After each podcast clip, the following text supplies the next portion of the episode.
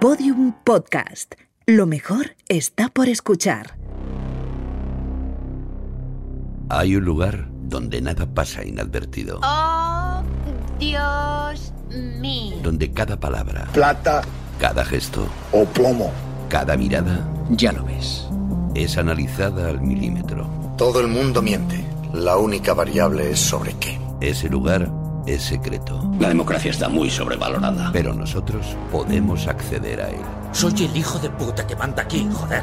Laboratorio de Investigación de Series. O ganas o mueres. Con los agentes Aurea Ortiz, Miquel Labastida y David Brieva. En Podium Podcast. Me encanta que los planes salgan bien.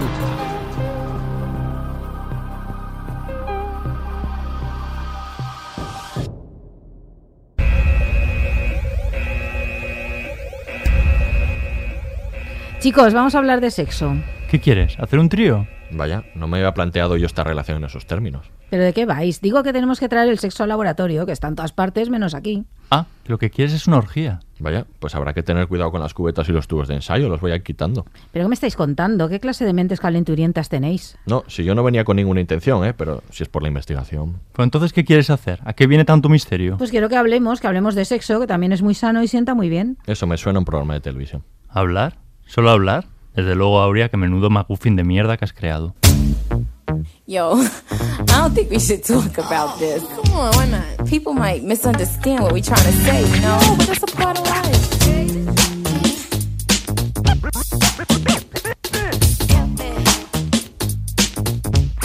Come on. Let's talk about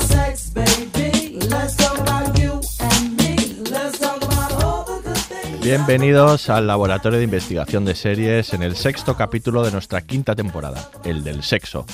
Hoy toca el especial temático de la temporada y en esta ocasión vamos a hablar sobre la representación del sexo en las ficciones televisivas. Y para esta erótica labor contamos con los agentes más sensuales del LIS. Piensa que en los hospitales es donde más sexo se practica, eso sí, con la ropa interior puesta. Eso es lo que le enseñó Anatomía de Grey la gente Aurea Ortiz. Sé algunas cosas más, pero muchas gracias, David. Es que Shonda ha sido muy importante. Sonda es muy importante en la educación sexual. Y sí, además tenía que mencionar Anatomía de Por Grey, no sabía cómo, pues así. Hacía rato que no hablábamos de ella, sí, sí. Efectivamente. Se aprendió las siete zonas erógenas en Friends y eso le cambió la vida a la gente. Miquel La Bastida. Hola, Pero, Miquel. pero me siguen descubriendo. O sea, aún hay combinaciones posibles que no, que no me sé. Ahora en True Blood ya hay más, ¿no? Una- unas cuantas más. sí, sí. Entran en acción más, más cosas. Y nuestra agente especial para hoy es psicóloga clínica y terapeuta sexual, especialista en la unidad de salud sexual y reproductiva de la Iliana y coordinadora en diferentes grupos de trabajo de educación sexual. Ella es Chelo Jiménez. Hola Chelo, bienvenida. Hola, encantada. Y finalmente, esperando un sensei que nunca llega, el agente David Brieva. Comenzamos.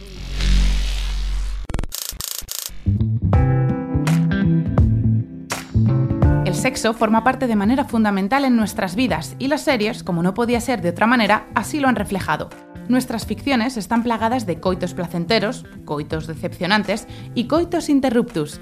Hoy hablamos de sexo, de las escenas de cama más realistas y de las mojigatas, de las realidades que las series normalizaron y de las que todavía cuesta encontrar ejemplos, de producciones que nos subieron la temperatura y de los que nos dejaron fríos, de títulos evidentes como Sex Education, Sexo en Nueva York, Masters of Sex o Californication, pero también de otros como Spartacus, True Blood o Los Borgia, que pusieron a sus tramas un par de rombos.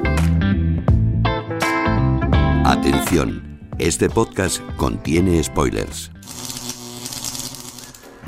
Oh, cielo, es fabuloso. Estás espléndida. Es como si las llevaras en bandeja, pero está bien. Yo diría que es el vestido desnudo. Parece muy claro que te vas a acostar con él. Pero si es nuestra primera cita. De acostarse nada, solo que él se haga ilusiones. Así es. Solo soy el tráiler. Si tiene que pasar, que pase. Salud, Karen. Un segundo. Creía que lo de este hombre iba en serio. No puedes acostarte el primer día. Qué horror otra vez con el reglamento en la mano. La que inventó esas reglas no se comía nada. Y se montó toda esa estúpida teoría para darnos remordimientos a las que ligamos. Si un hombre te gusta en serio, debes tenerlo a la espera al menos hasta la quinta cita. ¿La cifra ha subido? Sí, porque el número de citas que hay que esperar para acostarse con un hombre es directamente proporcional a tu edad. Deja la calculadora. Con que no te lo tires el primer día, vas bien. El tercero. Muy pronto. Sed realistas. Un tío puede pasar de nosotras cuando le dé la gana. Da igual que os lo tiréis el primer día o el décimo. ¿Cuánto has salido tú con un tío? Diez días. Hay que crear un cierto vínculo emocional. Pero ¿no es mejor averiguar al principio si sois compatibles sexualmente para evitar herir los sentimientos de nadie? Tampoco es tan malo que te hieran. No, y a ti desde luego te encanta. ¿No está tan mal reprimirse algo? ¿Desde cuándo eres tan victoriana? En aquella época, entre otras cosas, se valoraba el romance. No, no puede haber verdadero romance si no hay sexo. Pero el sexo puede funcionar con alguien a quien no quieras ni respetes y al que luego olvides.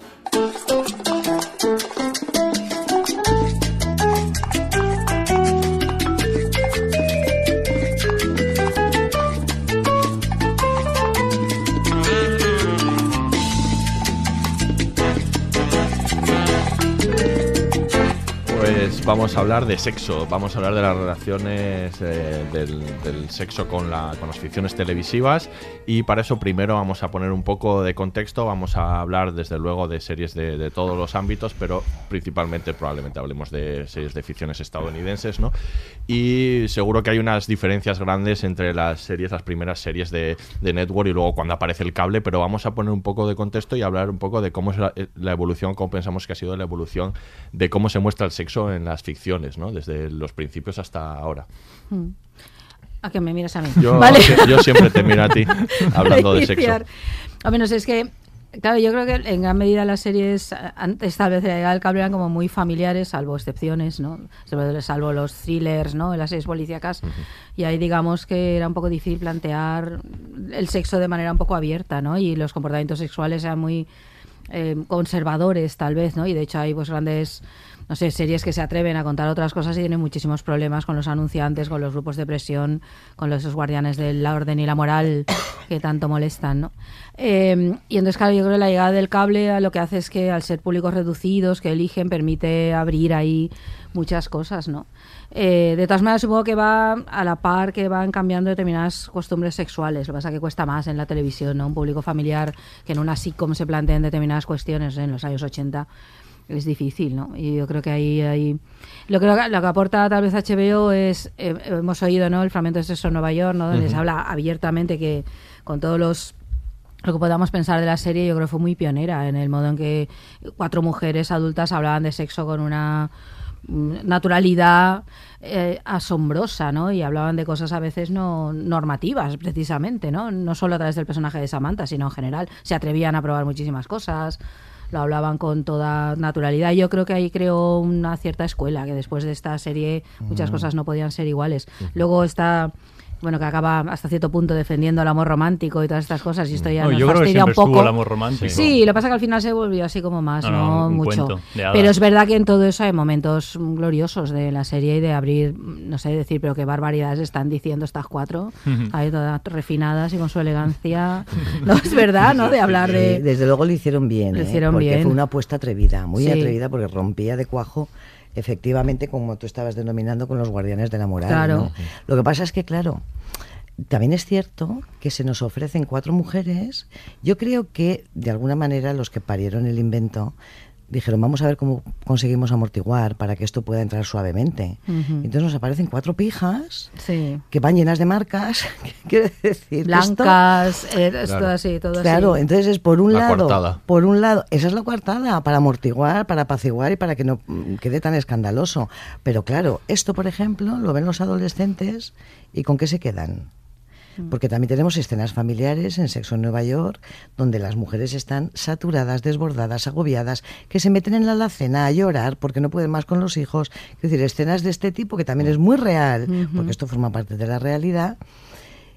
Y como que el escape es irse de compras Sí. y entrar en el mundo comercial y en el capitalismo este desbordado, ¿no? Sí. Entonces, claro, tenemos una de cal y una de arena. Por un lado está todo esto, fíjate qué bien abierto, ¿no? Y destapado. Pero por el otro las alternativas a la angustia cuáles son. Sí. Hombre, yo lo que Ah. creo que a veces a Sexo en Nueva York eh, se le pide. Yo tengo una relación como muy ambivalente con la serie, hay cosas que me gustan mucho y tiene momentos muy divertidos, pero luego creo que tuvo una deriva.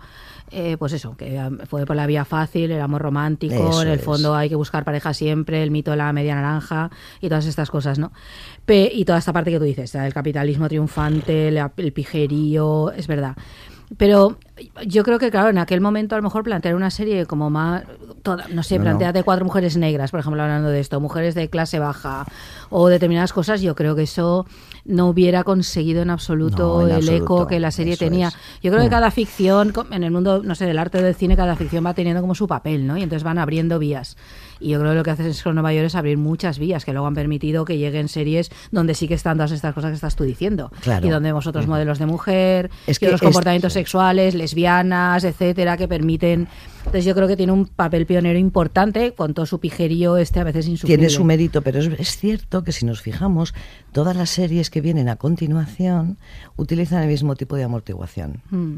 Con lo cual lo que se está todo el rato transmitiendo que es que ante la angustia tienes que consumir Sí, eso sí es porque es un desahogo magnífico. Sí. Esto ligado a algo tan libidinal y tan pulsional como es el sexo y la sexualidad.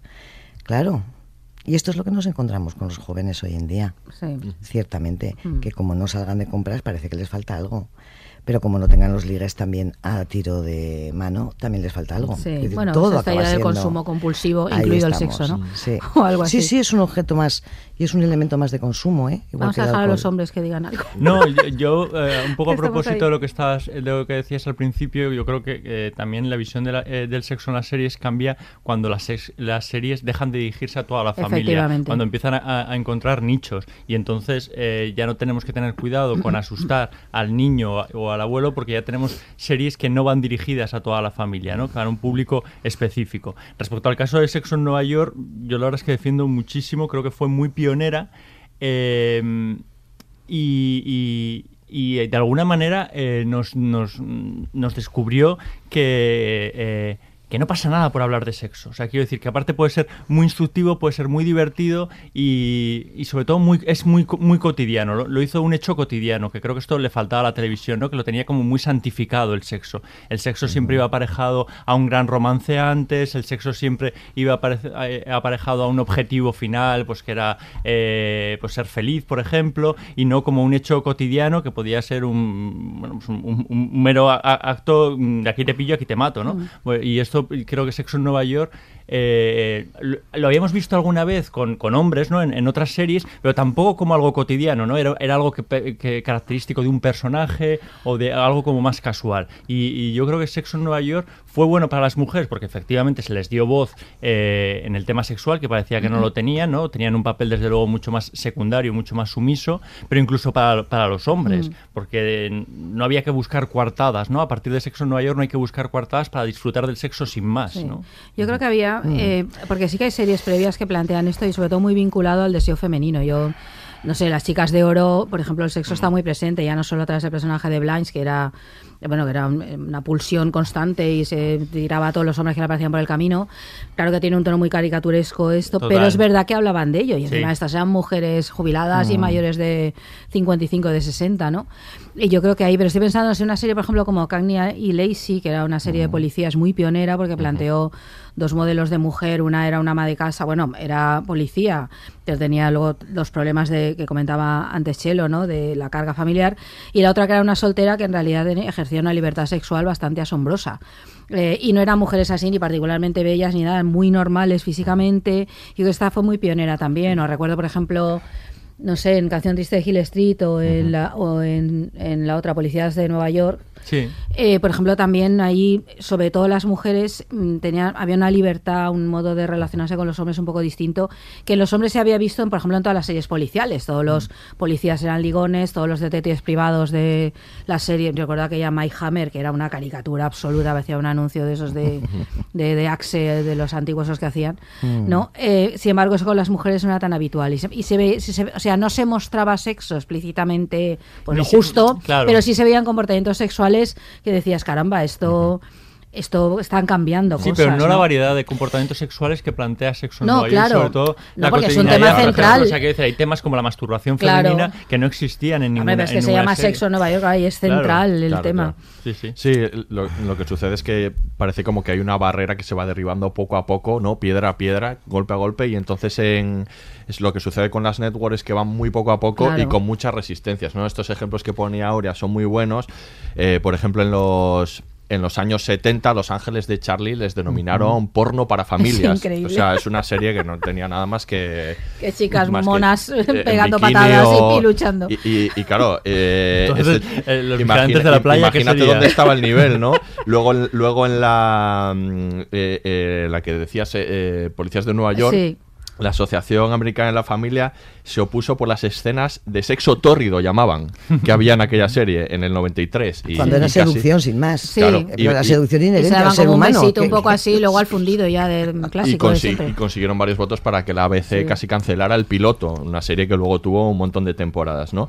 Y, y, por ejemplo, eh, otra, mucho más cercano, tenemos el ejemplo en 2006, la CBS se enfrentó a una demanda de más de 3 millones de dólares, estamos hablando del año 2006, por emitir, entre otras cosas, era una demanda conjunta de varias eh, cosas que aparecían en sus series, pero en, eh, de, una, orgía en la que salían adolescentes en, una serie de la CBS eh, de Sin Rastro, Without a Una serie de tre- policíaca, Una serie policíaca. Vale, más vale. de 3 millones de dólares en 2006. O sea, Ujú. es decir, en las network es una piedra detrás de otra. O sea, con muchas resistencias, con la Asociación. Americana en la Familia detrás, con una Sí. mentalidad puritana eh, en contra. Y, y claro, em, eh, hasta que llega el cable, el cable ya puede Sí. jugar con otras normas porque, porque Claro. juega con abonados, no se dirige a, todo el público. Pero bueno, que claro, es que es una. una Pero yo creo que hay que valorar lo que algunas networks hacen. Yo recuerdo episodios de CSI, claro. Las Vegas sobre todo, y yo aprendí lo que era un furry de estos, estos que la, la- esta, ¿no? Esta parafilia que van vestidos de peluches, ¿no? Para, para tener ahí sus relaciones. En un episodio de CSI que causó sensación cuando se vio que todo el mundo lo comentaba, no Claro. sabíamos ni que eso existía. y eso lo mostraba CSI. Os Sí, recuerdo sí, también sí, la claro. figura de la dominatrix esta que es recurrente el personaje, que Grissom tiene una relación con ella, y demostraba todo un mundo de, ¿no? de, del sadomaso que no era habitual ver. Yo creo, por ejemplo, las series policíacas a través de esto, y algunas muy, lo han hecho muy deliberadamente, han ido mostrando estas cosas. Y luego recuerdo un escándalo muy antiguo, por eso que decíamos de series previas, Murphy Brown, si recordáis la serie, ¿no? que la Candace Bergen hacía un personaje Sí. de una periodista exalcohólica, cuando se quedó embarazada, se montó un escándalo, era soltera, decide tener el hijo sin el hombre, y bueno, se montó un escándalo enorme porque tenía relaciones sexuales con toda normalidad, sin más, sin embargo, y claro, esto, ahí yo creo que han ido rompiendo muchas barreras, que es verdad que la llegada de las, de la de HBO obviamente abrió ahí muchísimo, pero sin todos estos en, en series más o menos familiares o sitcoms o, o, o incluso policíacos, ¿no? Que van como abriendo caminos. Pero los no policíacos yo tengo ciertas dudas. No sé, no sé lo que tú pensarás, pero eh, y, y no, no he visto el episodio que tú has dicho de CSI, pero la cosa sexual siempre va, apareja- va aparejada a un suceso. Con lo cual ahí, ahí hay una eh, eh, unión de, de- de historias de practicar sexo o, o maneras de, de hacer sexo fuera de, lo común te puede traer eh, la muerte o, algún no tipo necesariamente. de Yo recuerdo ese capítulo en concreto, lo que había por por parte de los policías, el Grissom, bueno, Grissom era muy particular, había como mucho respeto por eso. Que es decir, los policías comentan entre ellos la sorpresa que les provoca, ¿no? Pero no está tratado de un modo moralista. O sea, hay un asesinato que ocurre ahí, pero, Pero ves, eso... ocurre un asesinato Ya, ahí. bueno, pero... la- la- no, la eso porque es la pero violencia y la agresividad sí. van muy de la mano Claro, de lo claro. sexual y yo no. No. sé hasta qué punto esto atrae. Atrae, vamos a ver, cómo puede atraer en otras series donde aparece como elemento transversal el sexo. No tiene nada que ver. De todas formas, yo es que, a ver, la, las series han venido a destapar lo que ocurre en la sociedad. Hmm. Eh, como bien, eh, el trocito este que habéis puesto de Sexo en Nueva York lo dice muy claramente, ¿no? Dice otra vez con el reglamento en la mano. Desde luego quien lo inventó no se comía un rosco, ¿vale? Entonces, de alguna manera HBO y todas las series lo que están haciendo es eh, traducir lo que en las profundidades está ocurriendo en la sociedad. Claro, antes, hace unos años, en los años 70, incluso en los 80, esto quedaba todo como, pues, como soterrado, ¿no? Entonces parece que como no salía en la pantalla, no existía. Y para nada es cierto. Entonces a mí me ha llamado mucho la atención este pequeñito sketch porque dice, bueno, el primer día no te vas a ir a la cama, a la cama, ¿no? Pero sí el tercero. Efectivamente, esto es lo que dicen todos los adolescentes. O 10 días, por lo menos 10 días para generar un vínculo, ¿no? Con 10 días ya está bien. Las parejitas jóvenes de adolescentes nos llegan a las consultas diciendo ya llevamos mucho tiempo juntos, un mes. ¿no? Y dices, bueno, ¿y esta idea del sexo funciona? Aunque no quieras a la persona ni la Sí. respetes, por supuesto que sí, si es que es un objeto de consumo más, como es un cubata, ¿no? Y a mí esto sí que me está preocupando un poco, ¿no? Porque cada vez más, si miramos longitudinalmente cómo han ido evolucionando las series, y una vez entra en juego también todo el conjunto LGTB, a mí me llama la atención que solamente los vínculos de apego realmente afectivos ligados al sexo, sobre todo se dan cuando aparecen como protagonistas homosexuales, masculinos y femeninos. Pero cuando nos vamos a la transexualidad todavía tenemos tintes de una frivolidad que está fuera de tono. Y cuando utilizamos, eh, o cuando se utilizan escenas heterosexuales, simplemente cada vez eh, lo que se está em, mm, transmitiendo más es la idea de que no te vincules excesivamente y que casi que es mucho mejor tener muchos encuentros sexuales variados, diferentes, con diferentes personas y se está poniendo en tela de juicio y está entrando en un momento muy crítico la capacidad para el compromiso profundo. Y esto para mí es preocupante como profesional, ¿no? Podemos a lo mejor rastrear eso en cómo han evolucionado las ficciones, ¿no? En los últimos años es verdad que hemos hablado del HBO, que es un que es muy importante en cómo, cómo se transforma, pero hay una evolución es verdad que es muy rápida en las Eh, series de cable, veloz, eh, muy- veloz. muy, rápida Sí. en cómo cómo se ha ido transformando esto. Podemos mirar solo la HBO y lo veríamos claramente, pero si además añadimos otras cadenas de cable, por supuesto, de cable todo el rato. de ¿eh? cable, sí. de- ve- ve- vemos, vemos esta evolución. No ha pasado a lo mejor de estas series rupturistas. Hemos hablado de, de Sexo Nueva York, pero podemos poner Oz, podemos Mm, poner, mm. podemos poner muchas otras series de, de- de HBO, de las primeras, Los Sopranos, si quieres, entonces en, las- en lo que, en lo que se mostraba, ¿no? En algunas en lo que se decía, en otras en lo que se mostraba, pero luego eso se ha ido transformando rápidamente en las propias cadenas, True Blood, eh, series en donde la, la libertad, digamos, eh, se amplía cada vez más y luego no sé si ha llegado a un punto, o ya hemos incluso pasado ese punto, en el que lo que se hacía era epatar, ¿no? Y, y aparecen muchas series de, de HBO, sobre todo, que se las ha llegado incluso a, a acusar de, de mostrar sexo, digamos, de manera gratuita, en el sentido de, de- de que no estaba sujeto ni a las normas de lo que estaba contando, ni a la narración, Mm. sino simplemente en aparecer. Y eso también tenemos otras cadenas, como por ejemplo Starz, que se ha hecho como una marca de eso, ¿no? Con series como Spartacus y demás. No sé qué opináis de, de Sí, esto. sí, sí, sí, sí, en las sí. que en las que bueno eh, prácticamente en cada capítulo aparecían varias escenas de sexo de, de sexo Es que una cosa es el... co- A ver, yo es que he hecho un pequeñito estudio de campo, muy rápido y veloz, en pocos días desde el momento en que me llamasteis, ¿no? Y es, y es lo que os decía, me llama la atención cómo esta ligazón entre lo afectivo y lo sexual, que hace años estaba ligado al amor romántico y que se nos ofrecía así en la pantalla, resulta que esto es lo que cada vez más queda conservado en las parejas homosexuales de las series homosexuales. En el resto no.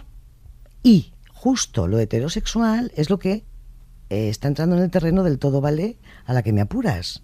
Y ya no solo todo vale, sino que cuanto más diferente eres, más popular eres, y además cuantas más relaciones tienes, pues también más exitoso o más exitosa eres, y donde el compromiso o la ligazón con lo afectivo cada vez está más desdibujado. ¿Vale? Yo mm, creo que eh, en ese intento de salir de, como decía Serrat también, los guardianes de la moral, mm, en ese intento de salir hay veces que se nos va la mano. Yo tengo enormes dificultades en poder utilizar series para trabajar con los chavales porque tendría que hacerme una labor titánica de corto y pego, ¿no? Para quitar determinados trozos porque digo, esto no puede ser jamás ni educativo ni instructivo, sino todo lo contrario, ¿no? Porque tanta disociación en el ser humano nunca puede traer nada bueno. ¿eh? Y por eso digo que creo que se está yendo un poquito de las manos el tema, en, en un intento de salir de la represión tan salvaje de años atrás. Y entiendo que puede no ser fácil ¿eh? modularlo. Pero, por ejemplo, tenemos series, eh, creo que era Wonderful, a ver si... Wonderlust. Wonderlust. Wonderlust, Sí. exacto. donde una mujer, eh, una profesional, una terapeuta y su marido, pues empiezan a no funcionar y entonces hacen una introducción rápida al poliamor, a las relaciones abiertas, al mundo swinger, ¿no? Sí. Y entonces como que ahí recuperan todo su placer. Claro, con todo esto, con todo esto, finalmente, ¿qué es lo que tenemos? O bueno, o hay otras series, una serie donde el padre de repente dice a toda la familia, yo siempre he querido ser mujer y que sepáis que estoy, que estoy en proceso de transformación, ¿no?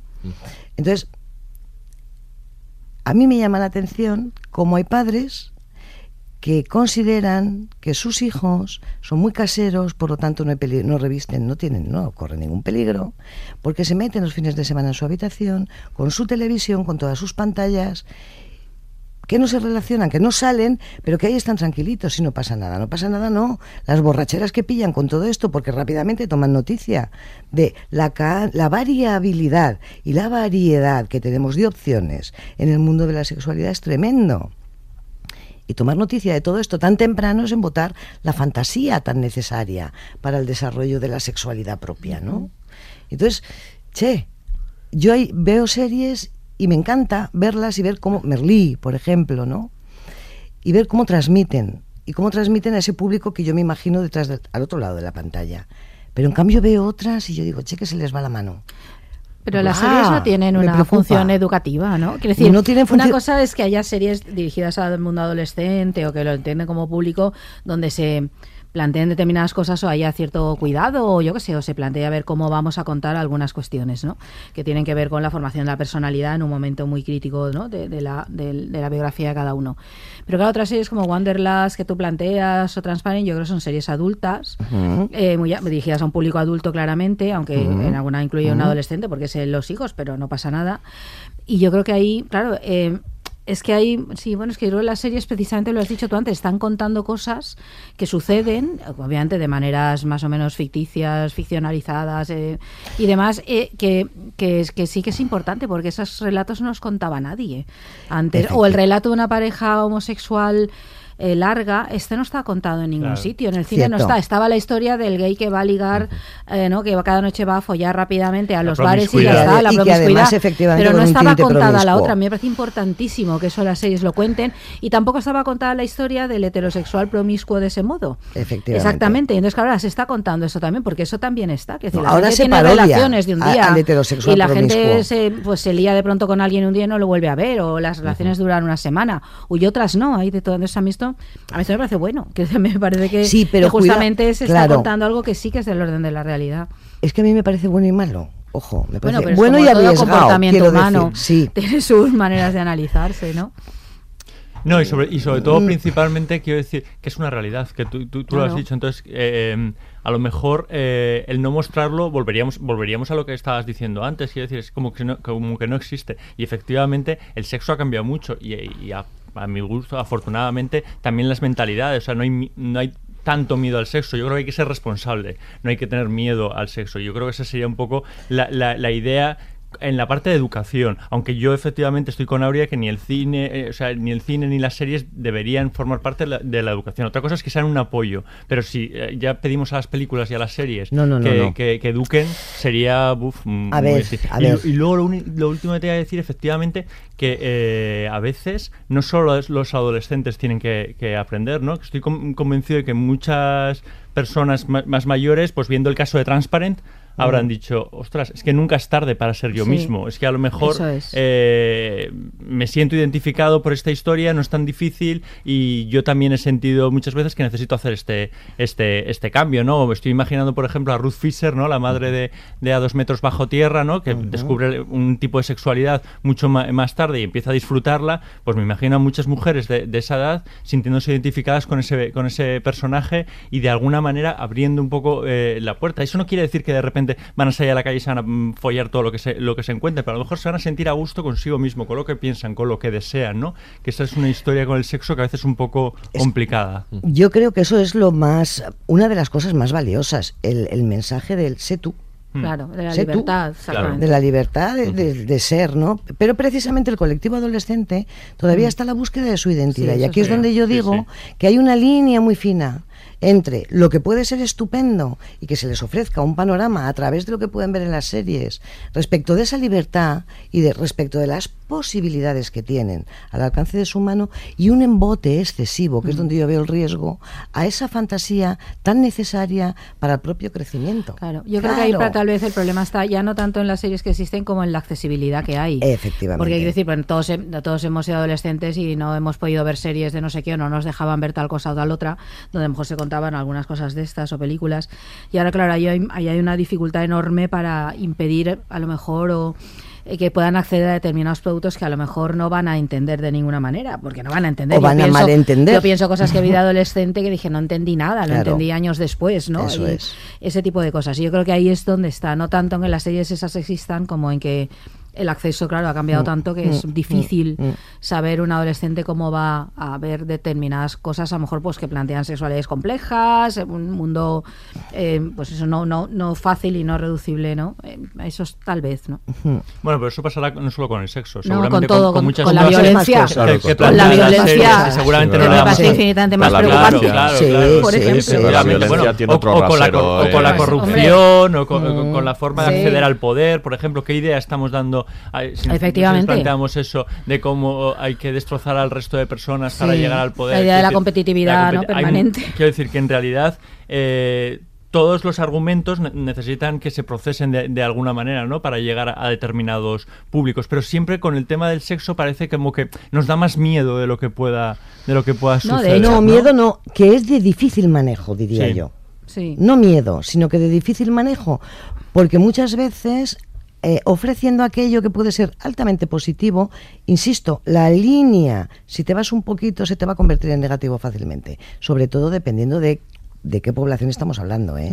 Ojo, porque todo esto se lo colocamos a adultos y cada uno que coja y se sirva como buenamente quiera, ¿no? Claro. Pero el adolescente que anda a la búsqueda de una identidad todavía y que a ese nivel está frágil, pues ya digo, yo encuentro a veces una línea muy frágil entre lo que puede ser estupendo y lo que puede ser un poquito nefasto, ¿no? Por el mal uso que ellos van a hacer. Quiero decir que aquí la responsabilidad yo no la pongo en la serie, sino en el uso que la población joven puede hacer, ¿no? Que es lo que luego nos encontramos nosotros, los que nos dedicamos a estas cosas, Claro. a los chavales. De todas maneras es asombroso cómo el sexo, eh, la representación del sexo preocupa tantísimo y, por ejemplo, David contaba antes casos, ¿no? Donde se han, pro- han prohibido series o se ha intentado frenar y, sin embargo, con el tratamiento de la violencia esto no pasa. A mí esto, por ejemplo, me parece un discurso infinitamente más preocupante. Como eh, las series, la violencia pasa, no hay problema. nadie- yo creo que nadie, no le han no hayan un- las- los guardianes estos de la moral, no han prohibido series o ficciones por ser muy violentas. Bueno, en general. Sin embargo, si aparece una determinada relación sexual, ya la, o te quito los anunciantes, te denuncio. Claro. A mí esto me asombra y eso sí me preocupa mucho. Me, me preocupa más, me parece más preocupante el estar viendo constantemente violencia sí, sí, permanentemente sí, sí, sí. que no gente eh, utilizando sus cuerpos libremente ¿no? y su Y deseo. David Eh, utiliza el es. término de sexo gratuito, pero se utiliza poco el término violencia, Violencia gratuita, gratuita, que también en la es que, HBO es, hay- que es como que sorprende menos, rasero, curiosamente, ¿eh? y es doblemente más grave. Claro que lo Sí, es. Es eh, tremendo. Directamente de Estados Unidos. Sí, sí. sí. Sí, sí. Eh, A mí lo que, me, lo que me ha gustado mucho, por ejemplo, en este último tiempo, a partir del estreno de Identidad Robada. ¿vale? La película esta, ¿no? Del chiquito eh, que comenta a sus padres que le gustan los chicos y entonces sus padres, que son muy católicos, lo meten en un programa que cuesta un dineral Sí. religioso para que lo curen. Es increíble, sí.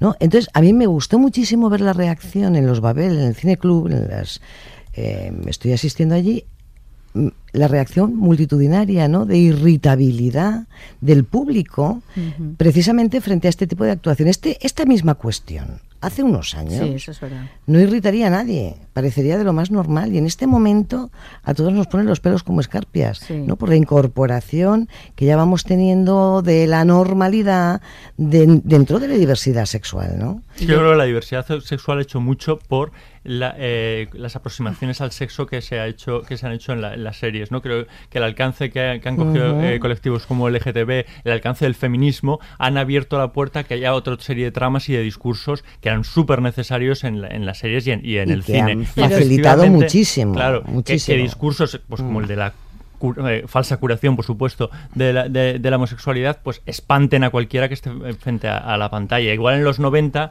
él estaría espantando a mucha gente, pero estaría callado. Y ahora, afortunadamente, mm, pues quiero pensar que la mayor parte de la sociedad eh, lo dice abiertamente que qué barbaridad, es eso. Ese es un camino de ida y vuelta. Yo creo que, eh, obviamente, toda la presión del feminismo, de los colectivos LGTBI, de más, está haciendo que todo eso se muestre más, pero al mismo tiempo yo creo que las series, en general las ficciones, el cine, pero yo creo que sobre todo, principalmente las series, mm están acostumbrando a mucha gente a, todo este tipo de cosas. Yo creo que están haciendo ahí una labor importante.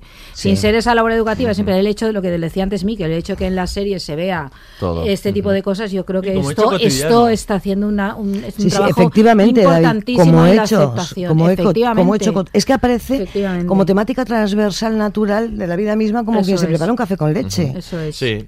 Y esa es la primera transmisión. De hecho, no sé, no sé qué opináis. Hace poco creo que escribía, no sé, ya Jorge Carrión un artículo sobre esto. Decía que había como una nueva fase, digamos, dentro del mostrar el sexo en las series y era que después de una fase en la que tenía que aparecer de todo y veíamos en series sobre todo de HBO como Juego de Tronos, por mm. ejemplo, había como una especie de no regresión, sino paso a mostrar el sexo de una manera más fría, ponía como mm. ejemplos Master of Sex, de la que luego hablaremos con calma, eh, o, de, Girlfriend Experience, o incluso mm. podemos ver en Juego de Tronos como después de una primera fase de la serie donde empató mucho, donde se habló mucho de las escenas de sexo, se traslada a una segunda. fase, bueno, no se llama la mojigata o, en la que el sexo está desaparecido. No sé, no sé qué veis de si, si veis cómo el, esta evolución que está existiendo entre eh, o os parece una cosa contingente que, que sucede de una manera casi casual, que, ya como, como que han estirado la, digamos, han estirado hasta el punto en el que podían llegar todo lo que se podía mostrar. Como que estamos en un punto de retorno. Y ya, ya, no interesa tanto mostrar eso porque ya se han estirado esas fronteras y ahora como que hay, otros usos, ¿no?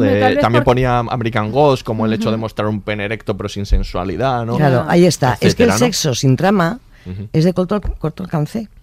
Pero es que incluso... cualquier cosa, claro. Efectivamente. Entonces, claro, cuando en una serie o en un film eh, te colocan escenas de sexo vacío, es decir, que no están incorporados dentro de una trama, eso va a tener un recorrido muy corto. Entonces yo creo que rápidamente tienen que colocar un algo, ¿no? Para dar continuidad, pero claro, ese sexo puntual ahí se ha quedado. No sé qué pensar, porque al fin y al cabo, si sigues poniendo sexo en el buscador de Google, es la palabra más buscada. Quiero decir que y el consumo de porno es brutal, ¿no? y dímelo a mí para la búsqueda de este, de prepara, sí, preparar era este entretenido. Yo supongo que has debido pasarlo bien. Metiendo sexo en serio te salía pues cualquier cosa.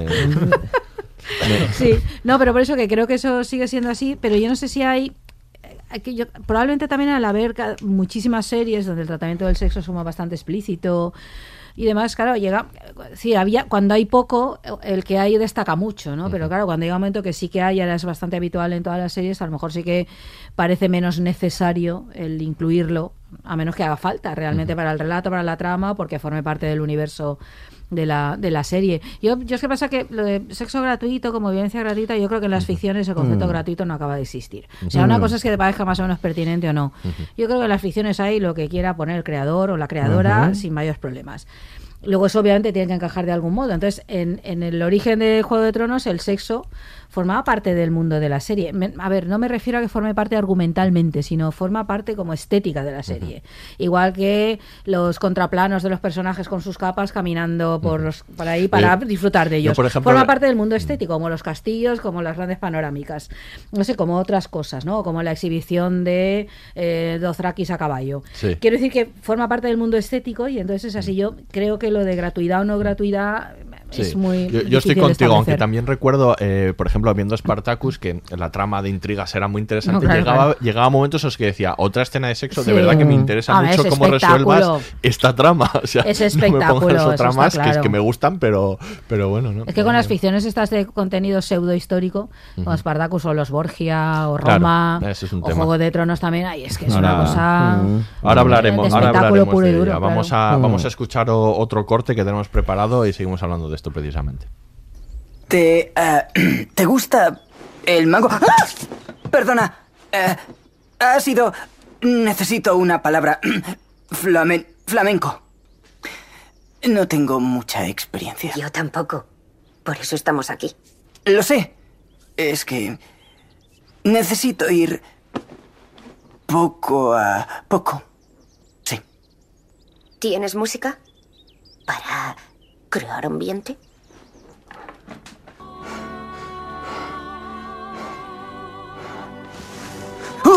¿Qué haces? Oye, vas muy lento. Deberíamos ir poniéndonos a tono poco a poco. Llevamos cogidos de la mano tres cuartos de hora. Ya sé coger de la mano, he venido a follar. Probemos otra cosa. ¿Te chupo los huevos? Pensaba en un abrazo tierno. ¿Y eso qué es? Bueno, mm, suave. ¿Y si te hago una paja? Puedes comérmelo. No voy a hacer. ¿Quieres hacerlo o no? Ahí te quedas.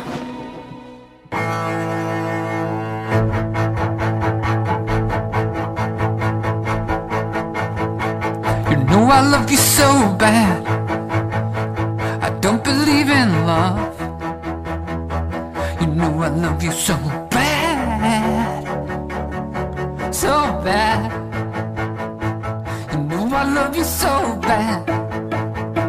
Like the kid in the back of the classroom who can't do the math cause he can't see the blackboard. So bad. You know I love you so Escuchábamos un fragmento de Sex Education, la, la más reciente de las series sobre, sobre sexo, que además ha sido bastante exitosa en Netflix y en Estados Unidos. Vamos a hablar un poco ahora de las, de las series juveniles ¿no? de, de sexo. Eh, y bueno, tenemos, bueno, desde luego en, España también tenemos ejemplos que podemos hablar de ellos, de cómo se trataba, ¿no? Desde compañeros hasta el salir de clase, física o química.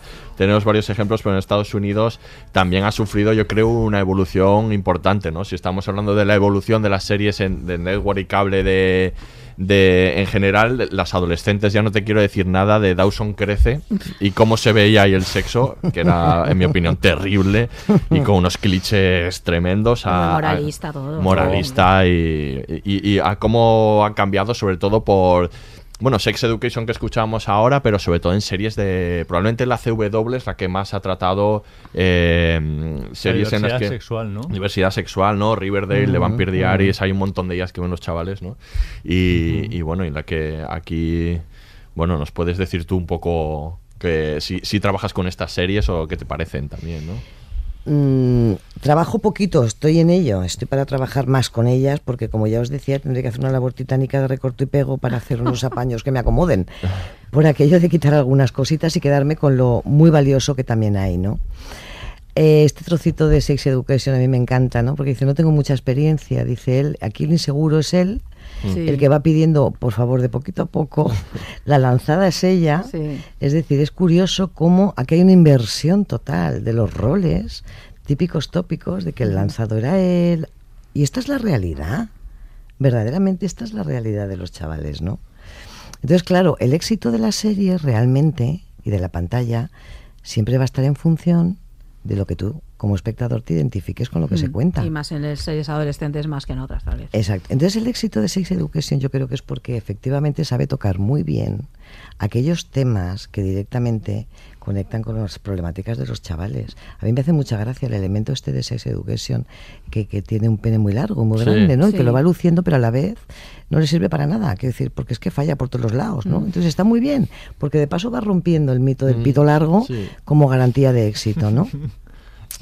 Entonces, bueno, este trocito me ha parecido elegido con, con muchísimo acierto porque este, este es el joven que tenemos hoy en día, acogotado y asustado por la libertad que ha ganado la mujer, la chica en este caso, ¿no? Libertad de expresión, donde puede eh, perseguir sus deseos.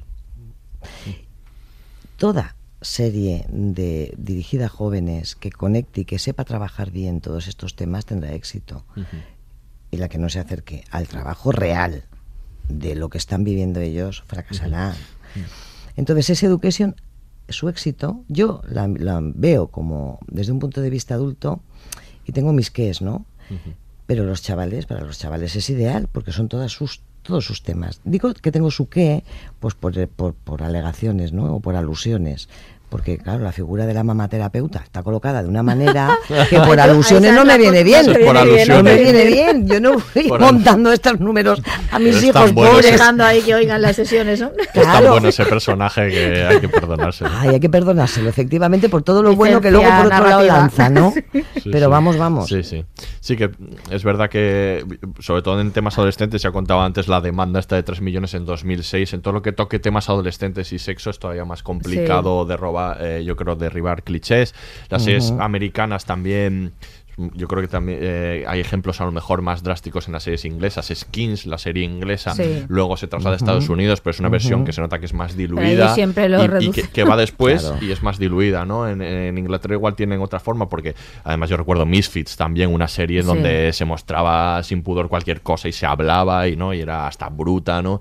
Y, y en esto yo creo que la CW ha hecho bastante por ello, ya salía en en, creo en Gossip Girl eh, ya aparecía en 2009 un trío que era con lo que la CW digamos que inauguraba un Los poco la- tríos, inauguraba Sí, los lo- tríos. inauguraba lo- los tríos y el empezar a mostrar eh, cosas de la serie en las que empezaba a hacer como una apertura, ¿no? Sobre Ujú. todo, ya decíamos, en temas de, de diversidad.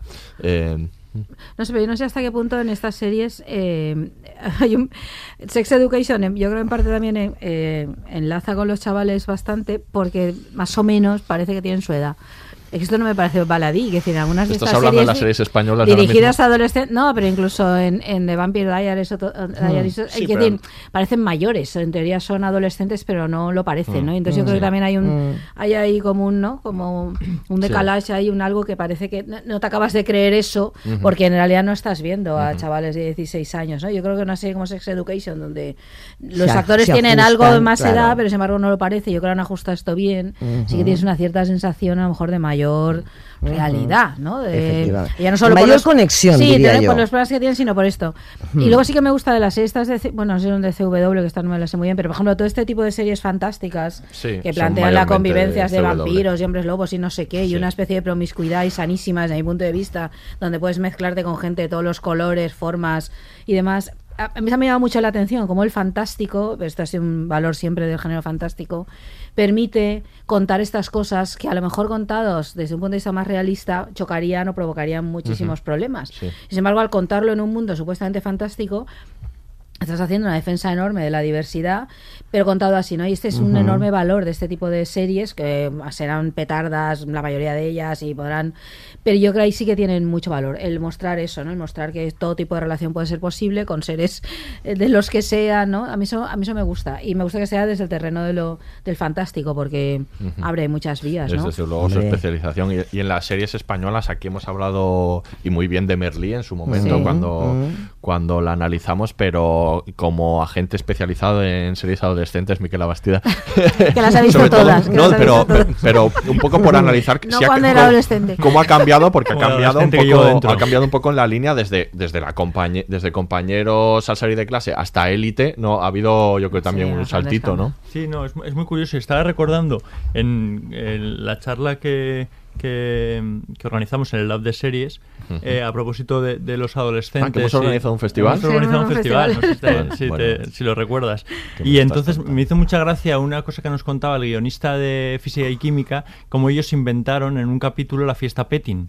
Que, era Ah, sí, eh, es verdad. que no tengo muy claro exactamente el, eh, lo que era pero el, ca- el caso eh, porque no, Todo no- menos no- penetración, eso es el petín. el petting, ¿no? Ah, pues, pues se lo inventaron. Pero en realidad se lo inventaron ellos. O sea, quiero decir, eh, contaban cómo se les ocurrió, vamos a hacer una, una, una, una, una fiesta un poco diferente, no sé cuánto, y que su sorpresa fue que después se puso de moda la fiesta, la fiesta petting, ¿no? O sea, para que veamos, o sea, eh, Se el quedó el alcance que y tiene la- todo, ¿no? Sí, O sea, sí, y acuñaron como, el como mucha gente, ¿no? Eh, utilizaba, utilizaba, pues eso, pues para, para divertirse. Porque, claro, Aquí están la- las dos partes que antes que hablábamos, ¿no? La preocupación, ah, pues ahora todo el mundo está haciendo la fiesta petting. Pues que hagan la fiesta petting, mientras que todo el Pero mundo... si la van a hacer igual. Claro, ¿no? Y, Claro. y- y aparte, es que, ¿qué problema hay? Mientras sí, que sí. todo el mundo esté, esté de acuerdo en esa fiesta, aunque quiera hacerlo, mientras vaya todo el mundo lo suficientemente bien, armado para ir a esa fiesta petting. Y se- y se- Esa expresión. Psicológicamente, quería decir. Claro. Armado, ¿no? Pues Más mira, de eh, todo tipo. que vayan de todo tipo y eso que nos llevamos el resto de la fiesta.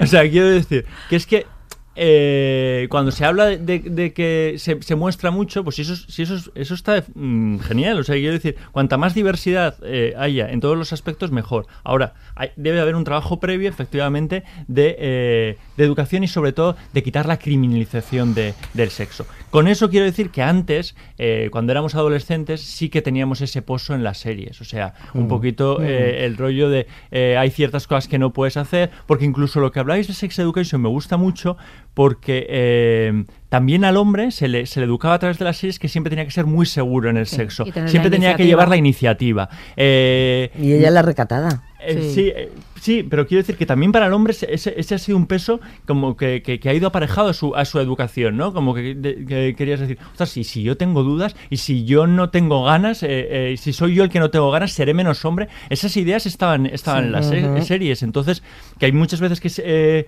que, que ese papel tampoco estaba representado. Entonces, mm, me refiero un poco a lo que decía antes Aurea, de que es muy chulo que ahora se hayan representado todos los aspectos en, en- en las series, incluso a, los- a lo mejor los más evidentes, ¿no? Como que los hombres tampoco eh, todos les apetece la primera noche, tampoco todos tienen eh, muy claro lo que, lo que hay que hacer, tampoco eh, eh, eh, se levantan por la mañana todos y pasan absolutamente de todo, que son ideas que se han repetido durante Mm. mucho tiempo, ¿no? Aparejadas al hombre heterosexual sobre todo. Y con, con las series adolescentes, desde luego, eso, eso ha pasado. Sí. Yo creo en el Y la mujer recatada. Efectivamente, Claro. no, claro, la mujer es la que está esperando, ¿no? Que la saquen a bailar. No, es que En además el, val- sentidos, el- el valor No, estaba- sigue pasando, pero no el valor ser. estaba en su pasividad, porque la mujer facilona claro. era una mujer mal vista y en este momento la joven fácil, suelta, libre, espontánea, es la valiosa. Pero yo creo todavía, bueno, tú tratas más directamente con adolescentes que cualquiera de los que estamos aquí, pero yo no sé hasta qué punto eso todavía se sigue manteniendo en algunos aspectos, ¿no? Esa idea de si una mujer es muy lanzada, una chavala, una Mm. joven, es muy lanzada, es muy así, muy proactiva, no sé hasta qué punto le añade un cierto estigma que todavía no está tan claro No, no, en estos no, momentos. Ya no, no, me En- alegro en- mucho. Y en los institutos, Me alegro muchísimo. eh, la estigmatizada es la pasiva. Sí. Mm. Sí, ahí va por el otro lado, la estrecha, ¿no? Ahí va, la, la la- estrecha sí. la que Hay una sufrir. inversión total, Ya. es decir, igual que en este sketch de aquí, Sí, fijaros, Education, hay cómo, una cam- inversión. cómo ha cambiado, decía antes Dawson Totalmente. Crece, donde tenían los Mm. dos, o sea, estaban los dos perfiles, que eran los dos intereses amorosos de él, estaba la recatada, Sí. en la que la llamaban directamente la guarra, y era, y, era- y- y ahora tú estás diciendo que, ¿no? que han cambiado, que la, la, la estigmatizada tonta, la, sí. la tonta, que era la que, no me acuerdo Mm. cómo el personaje Mm. de ella. Es que ahora esto tiene que ver mucho, yo creo que todo lo que ha ido sucediendo ¿no? en la representación del sexo tiene mucho que ver con cómo han ido cambiando los roles femeninos, como con, eh,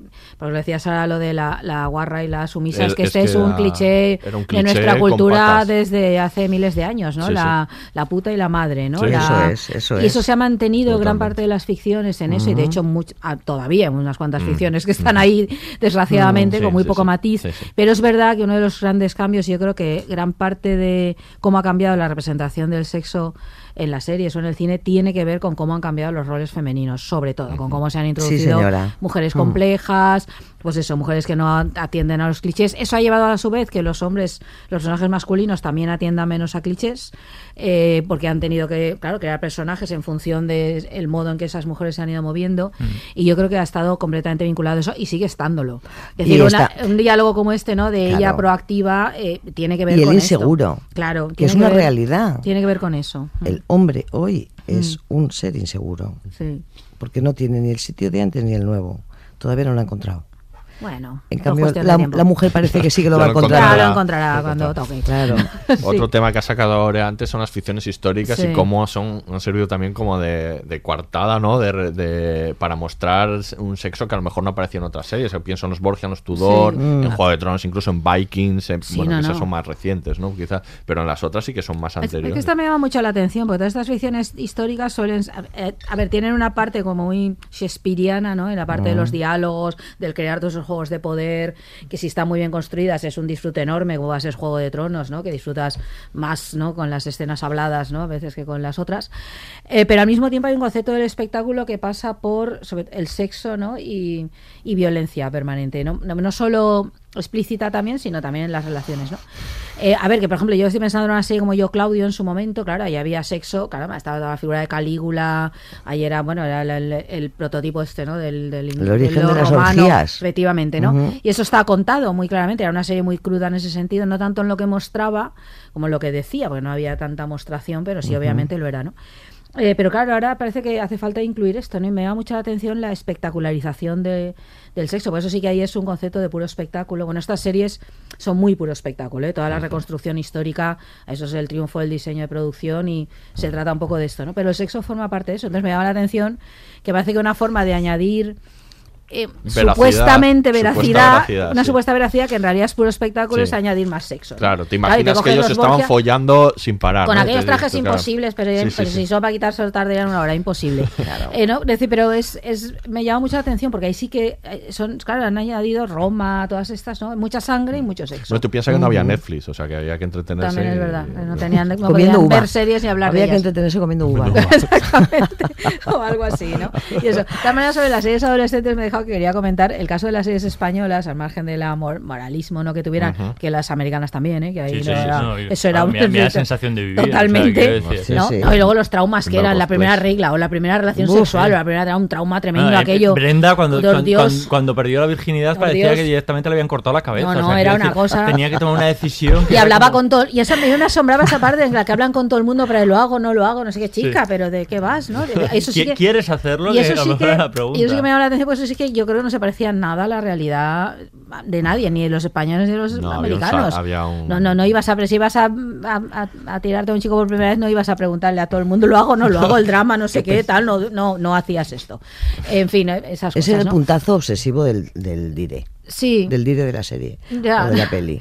No, pero yo creo que era el clima un poco que había ahora, Mm. el romper ahí tabús. No, pero eh, me llama la atención que las series españolas, más el cliché está y la risa no está de ante cualquier ocasión nos quitamos las camisetas, ¿no? Y escena de ducha o escena de, yo creo que es una serie no sé, como El Barco, que lograban meter en lo que era en teoría un único decorado como aquel, constantemente escenas de todo tipo para que los actores y las actrices lucieran tipo, ¿no? Entonces, es- que se ha hecho mucha risa con esto, pero es muy llamativo, ¿no? Como hay un reclamo en los cuerpos juveniles, ¿no? Para ver esas series. Son series además con, con índices de audiencia altos, no precisamente yo creo por la bondad de sus Y argumentos. curiosa- pero a lo mejor curiosamente eh, no solo para adolescentes. No, o sea, no decir que no solo, es un reclamo verdad. solo para adolescentes el hecho de que ellas y ellos se quitasen la Sí, sí, camiseta. sí. O sea, que, que a veces tenía mucho que ver con una, una mirada adulta y Eso es verdad. eh, más que con, con la propia No, y un punto fetichista, yo Sí, creo, ¿no? sí, de ver cuerpos. sí. Bueno, en fin, evidentemente a todo el mundo nos, cuerpos- a todo mundo nos alegra todo- la vista, ya, ¿no? todos Pero son cuerpos como muy perfectos Claro. y todo muy normativo. No, pero ¿no? que eso ha dado lugar a chistes, pero es verdad que era como una especie de norma, bueno, y sigue siendo en parte, ¿no? Bueno, Así. claro, sí, sí. Bueno, que En se lo pregunten ¿no? a Mario Este- Casas. O sea, exacto. quiero decir, pe- pero no por nada, simplemente por la de veces que le mandan quitarse la, la, la, la- la camiseta. Sí. No, y, lo- y luego recordaba cuando has comentado la charla esta que hubo sobre los, los adolescentes y las series, Hmm. el caso cuando Begoña Álvarez contaba que para Scam, La directora Álvarez, de la, la Scam. directora de Scam, contaba que ellos habían entrevistado a un montón de de chavales, ¿no? Y chavalas para crear la serie, que incluso había momentos que parte de los serie que se diálogos caracteriza por el realismo. Claro, estaban hechos por ellos, ¿no? Y como Mariola Cubells, que era la moderadora de la mesa, comentaba que veía la serie con su hija y le causaba incomodidad, que no era fácil, y cómo estas series sirven en parte para educación, de Por guía supuesto, para los por padres. supuesto, ahí estamos. De guía para los padres, que les enseñan cosas que los hijos hacen y que obviamente eso no lo van a saber, porque los hijos tienen una vida al margen de los padres, por mucho que a los padres les pese, lo hemos hecho todos. Todos hemos tenido vida al margen de nuestros padres en esos No, momentos. y que es necesaria. Imprescindible. La intimidad, vamos. Y era muy interesante eso, ¿no? Y ella contaba cómo Claro. habían entrevistado y que eso partía de lo que le habían contado, ¿no? Y aunque a veces nos sorprenda lo que ahí suceda. Otro tema que, que habéis sacado antes es el, el de las ficciones LGTBI. Y Ujú. es- cuando estabas hablando de, la, de las eh, relaciones estables homosexuales, estaba pensando en a dos metros bajo Total. tierra Ah, totalmente, claro. ¿no? todo el Sí, tiempo. sí, sí, Pero sí. sí. que es verdad que ahí ha habido un tratamiento eh, muy interesante muchas veces. Eh, Queer as Folk, que es probablemente la, la pionera, pero bueno, toda la obra de Russell T. Davis, ¿no? Con la, con la trilogía esta de Banana, con y Tofu. Y, pero bueno, tenemos otros ejemplos como del World, tenemos Ujú, sí. Orange is the New Black, eh. Please Like Me, Oz, habíamos dicho antes, ¿no? Ahí también ha habido como un tratamiento como muy insistente y deliberado desde el principio, ¿no? Porque probablemente eh, tenían más que necesidad de mostrar o más que, que aparecer y normalizar. Sí. En ese caso. Yo creo que eran muchas necesidades ahí, ¿no? Bueno, perdón, sí. Muchísimas. Bueno, Vis a Vis, por ejemplo, También. Vis a Vis eh, se ve claramente. Yo diría que es el único espacio de la pantalla que ofrece un respeto a la diversidad afectivo-sexual, con el guion en medio. Donde no se desvincula tanto ni se disocia tanto lo afectivo de lo sexual. En vis a vis, ¿eh? Sí. diría yo. Eh, yo creo que efectivamente también ha habido todo un viraje y un cambio. Estamos hablando de que el hombre, el chico lanzado, eh, que le correspondía por rol funcionar así sexualmente, en este momento nos aparece como más inseguro, donde la lanzada es ella, cuando ella era la tímida. Pues bueno, cuando entramos en el tema de la diversidad sexual, efectivamente yo creo que en ese intento de normalizar y que cada vez está más en el imaginario de todos nosotros como algo totalmente normalizado el tema de la homosexualidad, se le está añadiendo, habitualmente se le añade el tinte afectivo a ese a esas relaciones no homosexuales tanto en el mundo lésbico como en el gay no Pero es que existía, no- lo que no existía era en la, en la, en la serie. o sea, lo- efectivamente eso, existía siempre pero el panorama que ofrece la serie tomado de la realidad es que dentro de la normalidad del mundo homosexual están añadiendo tintes románticos que antes, hace años, correspondían a las escenas heterosexuales, no homosexuales. Esto no está ocurriendo en las series donde eh, el contenido es trans o bi. ¿Por qué no? ¿Por qué no le meten también ese tinte afectivo? Bueno, Pues pero no. eh, es que Yo yo, creo creo que que es- llegará. Es, un desarrollo, claro. es Que que llegará. A veces Claro. se, nos, se nos olvida, pero en los años 90 en Melrose Place, que había un personaje homosexual, eh, tuvieron que cortar la, la- la primera escena en la que se da un, un beso Claro. con, con otro hombre porque se montó eh, En la de Dios, claro. Y esto creo que, y esto era mediados de los 90. Sí. Y quiero decir eh, que tampoco hace tanto. Entonces Bien. hoy en día eh, estamos eh, aún eh, trabajando en otros recorridos, efectivamente, como la normalización trans, que todavía sigue siendo, eh, el trans sigue eh, teniendo un poco de eh, espectáculo alrededor suyo, suele ser más eh, quedarse en la, en la anécdota y hay poca nor- normalización en, en la, en la vida trans. Efectivamente es que queda mucho recorrido Pero según mucho. qué, Y eso es en la según realidad también de en día, ¿eh? La bisexualidad está Que va. completamente invisibilizada. Es verdad que va, es, un proceso. eso es. En, en Enredo, cuando apareció el personaje de Billy Crystal, que era uno de los primeros Sí. personajes gays, perdió un montón de, de anunciantes en ese Sí. momento. Quiero decir que es un, es un proceso. Pero fijaros, lo que yo quería resaltar es cómo cuesta. se ha ido normalizando, que no normativizando, ¿eh? normalizando todo lo que gira en torno al homo, ¿no? al mundo homo, y en cambio, en contraste, cómo lo trans todavía Sí. está mm, sujeto Está apareciendo. que Está- efectivamente, va asomando ni las orejitas.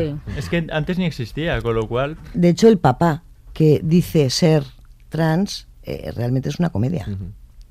Decir, relativamente, bueno, ¿no? Luego la cosa ya- Bueno, luego, pero al, pero al principio sí que hay una dinámica funcional y muy es una cosa muy comedia, yo creo. Bueno, Mm. para Luego los va- semis lo es.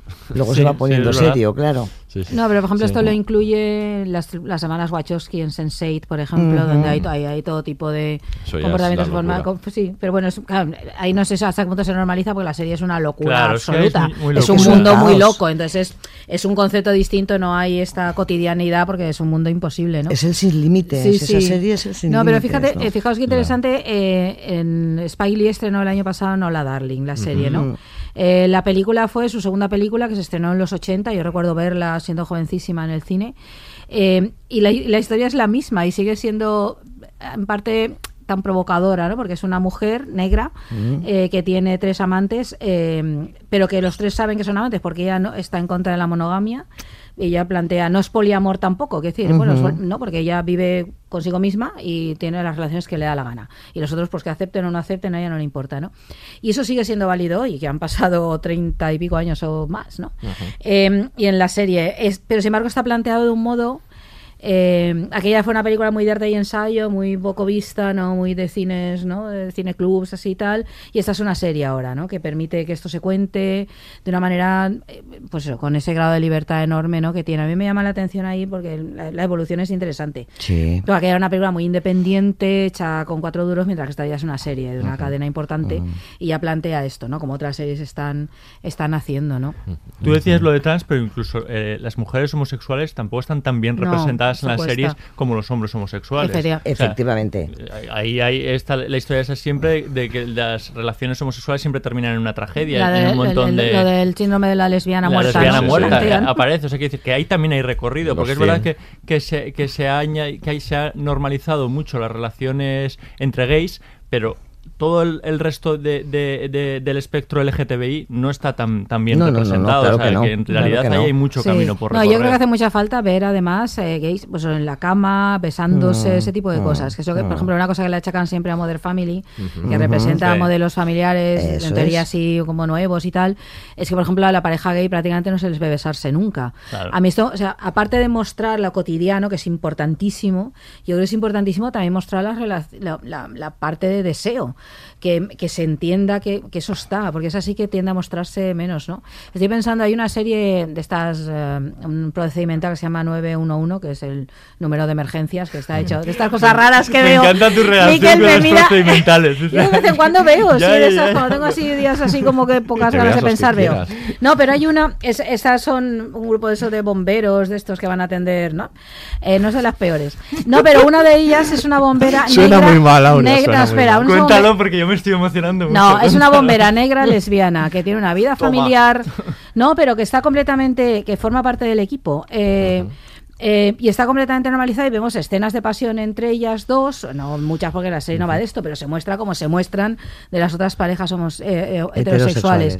Es que esas me es parecen caminos realmente de normalización, Sí, mucho más que en las Claro. cadenas de cable. Es que cuando aparece en la Porque está network es que está completamente tú la conoces al personaje, te cae bien, además es una mujer de físico muy particular, pues es una mujer muy grande, muy alta, pelo muy corto, es decir, no tiene, no es para nada un modelo normativo de belleza.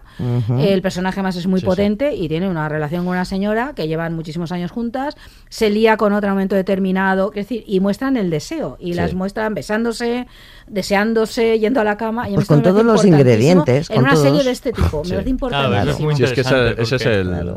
De El World parecía que- Claro. que, el mundo era le- eh, solo lesbianas. O Claro. también pasaba con, eh, con as Folk, que solo pa- eh, parecía como que era, era Sí, un te, mundo. te mostraba ese mundo. Ese mundo, pero parecía también excluyente, porque efectivamente eh, no existía alrededor una, una, una realidad heterosexual. Entonces, eh, lo interesante en muchas ocasiones precisamente es esa cotidianidad don- donde no importa tanto claro. eh, tu opción sexual como tu libertad sexual. ¿no? Eso y eso es. yo creo que en las series, sobre todo eh, generalistas, pues ahí sí que tienen un Bueno, recorrido sí, Muy bastante relevante. Esto es la prueba, ¿no? Cuando aparece en una network y no sin resistencia está normalizado, ¿no? Sí. Sí, Efectivamente. Sí, pero- luego por lo demás es una como- serie que muestra qué buenos son nuestros guardianes del orden. Quiero decir Claro, que luego tiene claro. que es conservadora. 911, claro, sí, ¿no? sí. que no, que tiene- claro, está contando eso. ¿Nos la no, recomiendas en este no? caso los héroes son los bomberos, que sabes que desde el recomienda. 11 son los No, pero que, que, que luego es una ficción de este tipo, una ficción de que bien que tenemos defensores del orden, que bien que hay gente que nos cuida, ¿no? Y decir que es conservadora, pero claro, muestra esto. Yo creo que ahí es uno de los grandes triunfos. En esa serie Sí, se demuestra el triunfo Sí. de,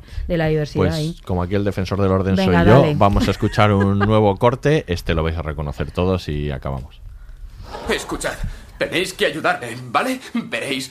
Sé cómo tratar a una mujer, sé dónde va todo, siempre es agradable, pero necesito saber qué le hace pasar de agradable a Dios mío. Este tío es una máquina.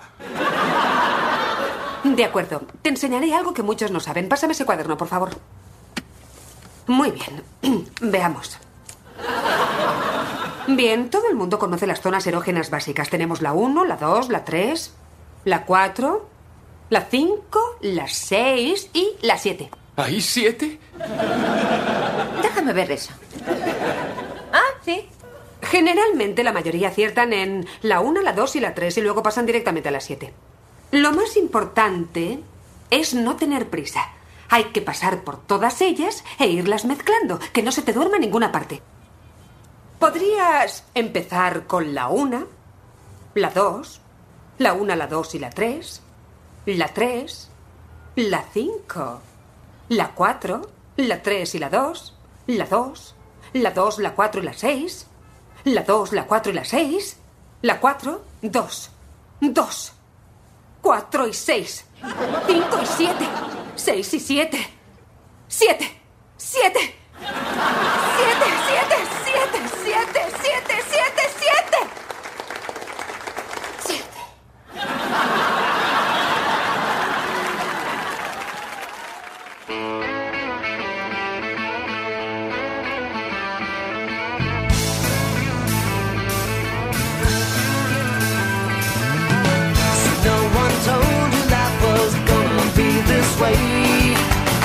job's a joke, you broke. Your love life's the away.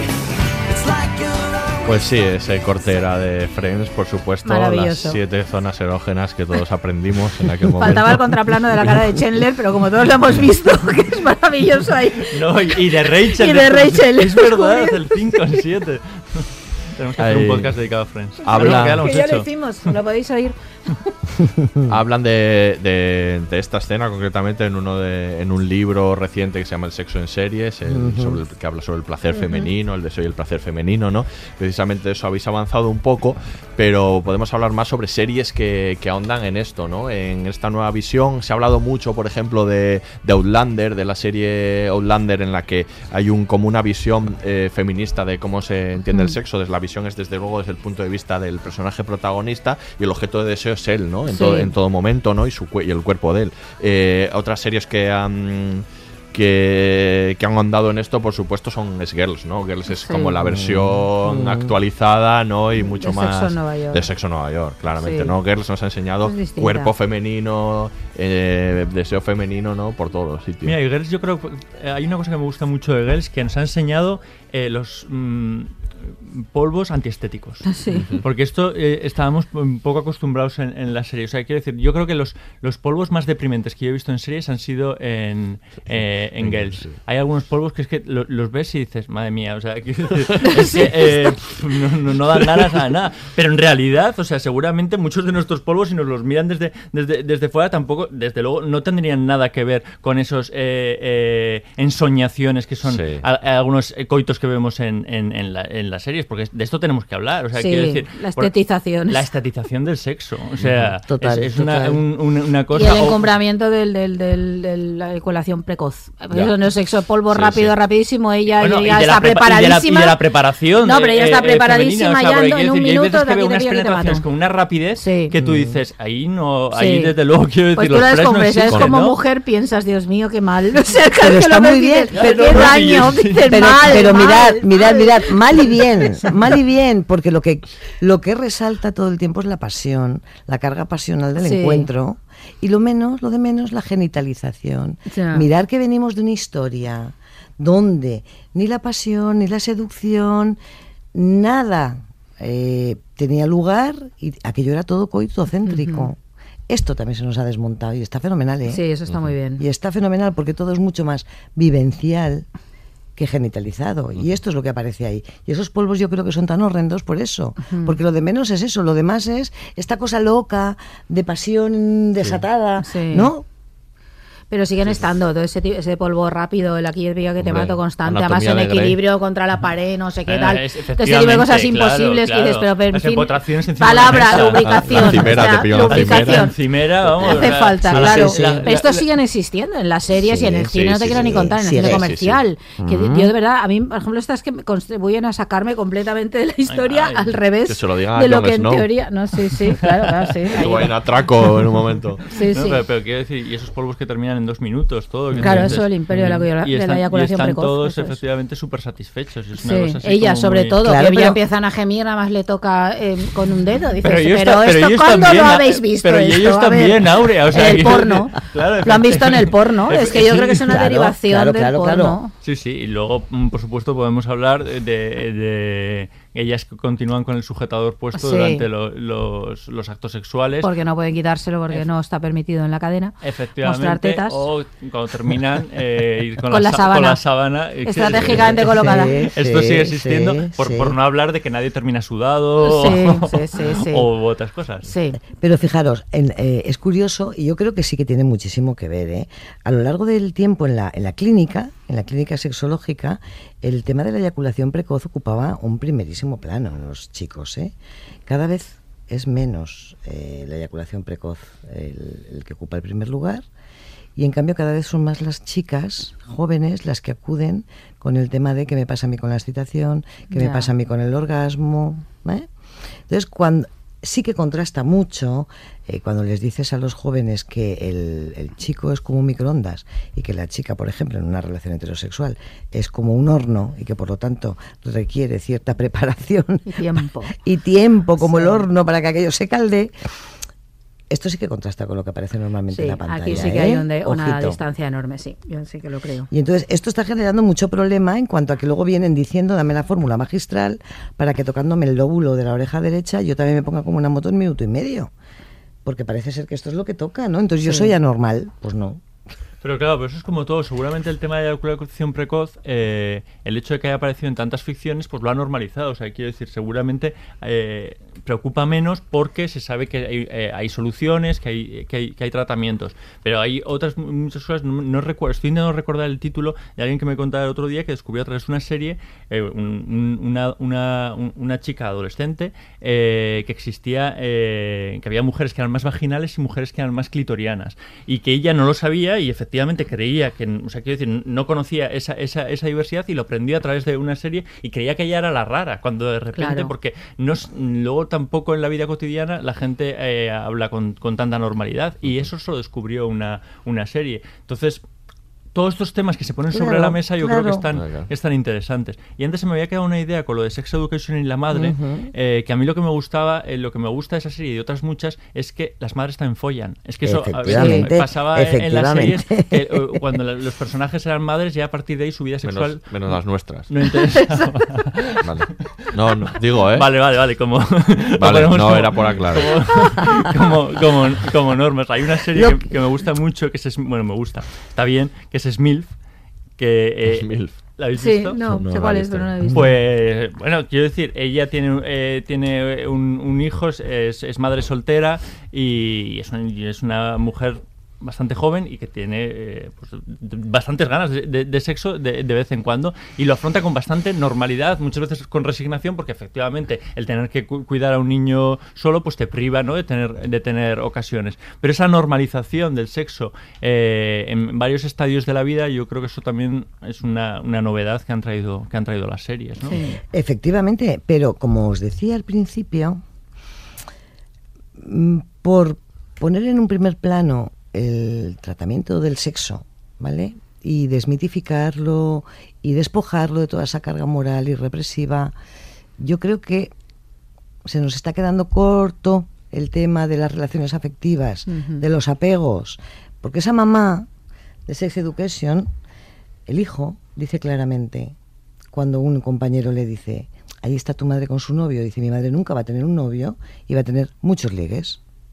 Vamos a ver. Aquí lo que se está transmitiendo es la idea de no te emparejes, no tengas un compromiso profundo. Vamos a ver, porque la mamá para todos los compañeros del instituto es una figura muy importante Sí. que domina y que sabe perfectamente dónde está el clic de todas estas cuestiones, ¿no? Pero yo creo que el punto de vista de la serie sobre ese personaje no plantea que ese sea un modo deseable de vivir hasta cierto punto. Que el personaje del- de la madre, el personaje de Gillian Anderson, tiene esto, pero tú sí notas una carencia en ella. O sea, folla un montón y tiene estas relaciones casuales. cual, una vez y adiós, ya no quiero No, saber pero nada más de ti. incluso ella, ella como que se engaña a sí misma Claro. diciendo que quiere Sí, tener esa relación sí, frugal, pero sí. luego Claro, pero en por, realidad se siente pero atraída por eso de este digo que se muestra ese luego- comportamiento, pero yo creo que tampoco se muestra como una especie de modelo a seguir, ni mucho menos. Se muestra como pues una mujer que tiene sus carencias, que sabe mucho de sexo, todo, bueno, porque es sexóloga y obviamente lo sabe todo lo que nadie sabe, pero que tiene esa... Yo no sé, creo que el punto de vista de la serie no, no incide precisamente No, en- no, no incide. en que eso sea No incide un en modelo, eso, pero eso sino es que es lo que le pasa a esta mujer y, y no, y a lo mejor preferiría tener una relación más compleja con un señor. Bueno, ella dice que tiene lo que lo que muestra Que se es que tiene un es que se autoengaña. eso es. Sí. Pero por eso digo que no, es- no acaba de ser un modelo, que la Pero visión no es positiva Lo que sobre, muestra la serie es sobre que eso, él, tanto él como ella tienen un trauma. Claro, los dos, claro, con, claro con que lo tienen, por con el supuesto. engaño del, del, del ex marido, Sí, del sí, padre sí. y tal.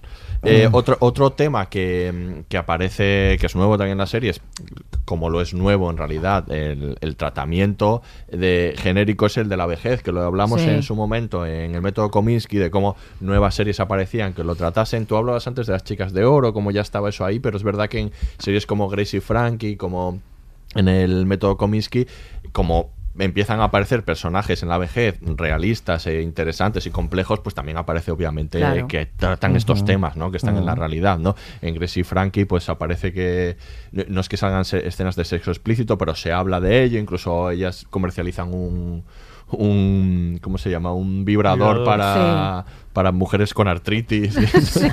Ya en la tercera edad, claro. En la tercera, obviamente. Y, y el método Comismi pues aparece bastante, ¿no? Eh. Todos estos temas se hablan Ujú. mucho. Es otra cuestión, o sea, otra cosa que ya se está poniendo encima de la mesa en este. Sí. No, yo creo que eh, esta, una, por citar solo una, eh, de estas de placer femenino que hemos citado es I Love Dick. Sí. que es una serie que también está centrada en esto de manera muy particular, porque yo creo que el planteamiento es muy loco, eh, pero muy diferente también, ¿no? Es una serie controvertida, yo creo, que puede no gustar, que porque es muy radical, pero también tiene esto, ¿no? Se centra en esa idea del deseo femenino, ¿no? Y ahí hay toda una, una reflexión en torno a lo complejo que es eso, en un mundo donde donde esto se niega muchísimas veces o donde está muy estereotipado y muy cliché. A mí eso me, me- me interesa porque sí que es ahí un punto de vista, o en Fleabag, o en, sobre todo en series construidas por mujeres, esto es bastante claro, ¿no? Ujú. Pero no sé, pero incluso en series, por ejemplo, como estaba pensando en, en, en A dos metros bajo tierra, Claro. el personaje de Brenda, Ah. había- no, en general todos, el de la Sí. madre y no, tal. con lo de la vejez yo estaba pensando Sí, en Ruth también Fisher. en Ruth Fisher. No, pero por ejemplo ahí el personaje de Vendra yo, siempre me, me llamó muchísimo la atención, se me quedó grabadísima cuando empieza a dar los masajes y acaba al final masturbando al tipo y ella también le satisface eso y lo sigue haciendo. Entonces era, porque son estos comportamientos sexuales bizarros si quieres, ¿no? Que no te esperas de un personaje pero que abren posibilidades y que te hacen plantearte muchísimas cosas a ti misma, ¿no? Y a mí ese por ejemplo me parece un modo de hacerlo, de habla del deseo femenino, de su deseo y de su forma de de tratar el sexo de una manera muy particular y se queda como grabado de porque está haciendo algo fuera de la norma, algo que no le toca en teoría por el tipo de personaje que es.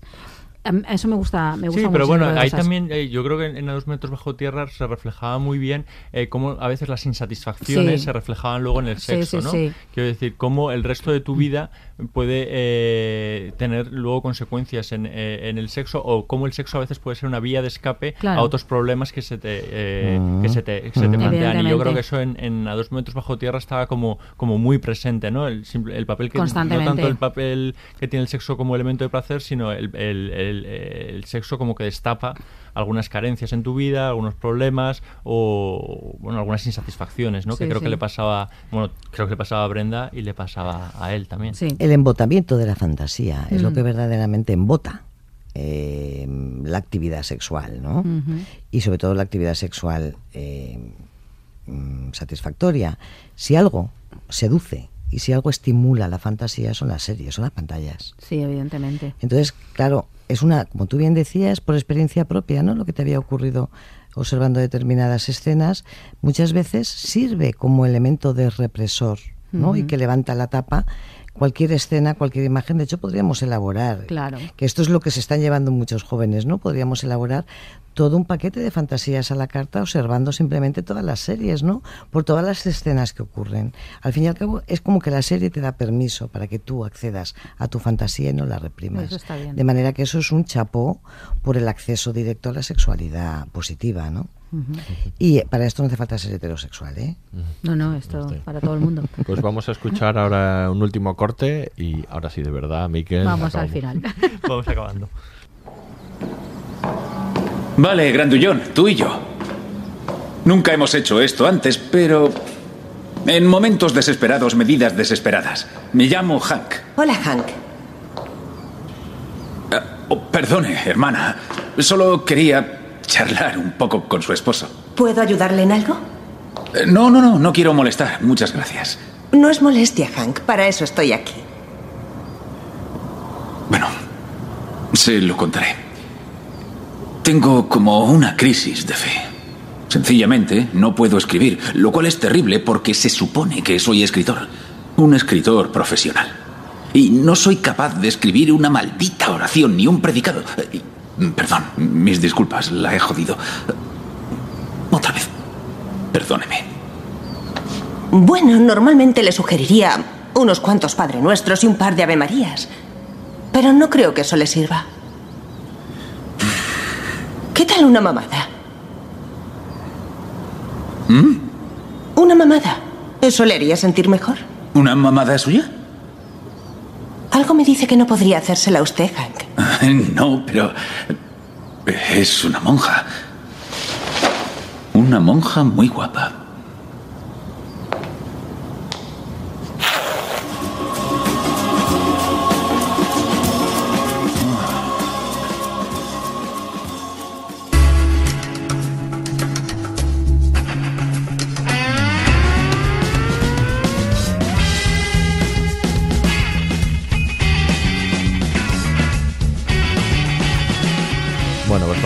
Vamos a ir acabando hablando. Habíamos dejado para el final series que en las que el sexo, digamos, ya es el tema central, ¿no? Bueno, Californication es una de ellas, Ujú. eh, una de estas series en las que, que estiró los límites. No se puede estirar más que empezar un primer capítulo con una monja haciendo una mamada. Eso ya.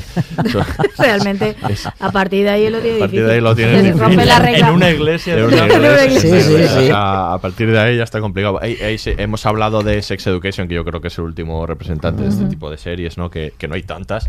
Y una de la que hemos citado, pero que, que probablemente sea la serie que más lo ha hecho, es Master of Sex, ¿no? Sí. Una serie.